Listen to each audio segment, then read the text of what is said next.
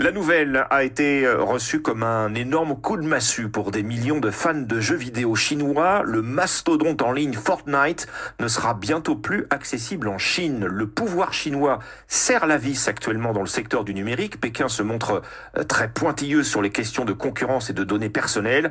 Premier à en faire les frais donc, le jeu vidéo, comme l'explique euh, Julien Pilot, enseignant-chercheur à l'Institut des hautes études économiques et commerciales. Parmi le paquet de mesures que le gouvernement a mis en place, ils ont mis aussi des mesures qui sont spécifiques aux jeux vidéo. Et notamment, euh, l'une d'entre elles qui consiste à limiter le temps de jeu pour les mineurs chinois à 3 heures par semaine sur les jeux en ligne.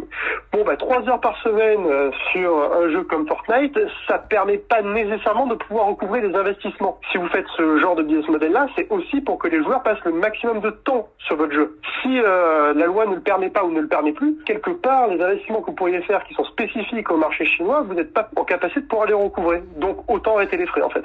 L'économiste Julien Pilot avec Roman Hollande. Fortnite est un jeu très addictif, en particulier chez les mineurs. Il totalise plus de 350 millions de joueurs dans le monde.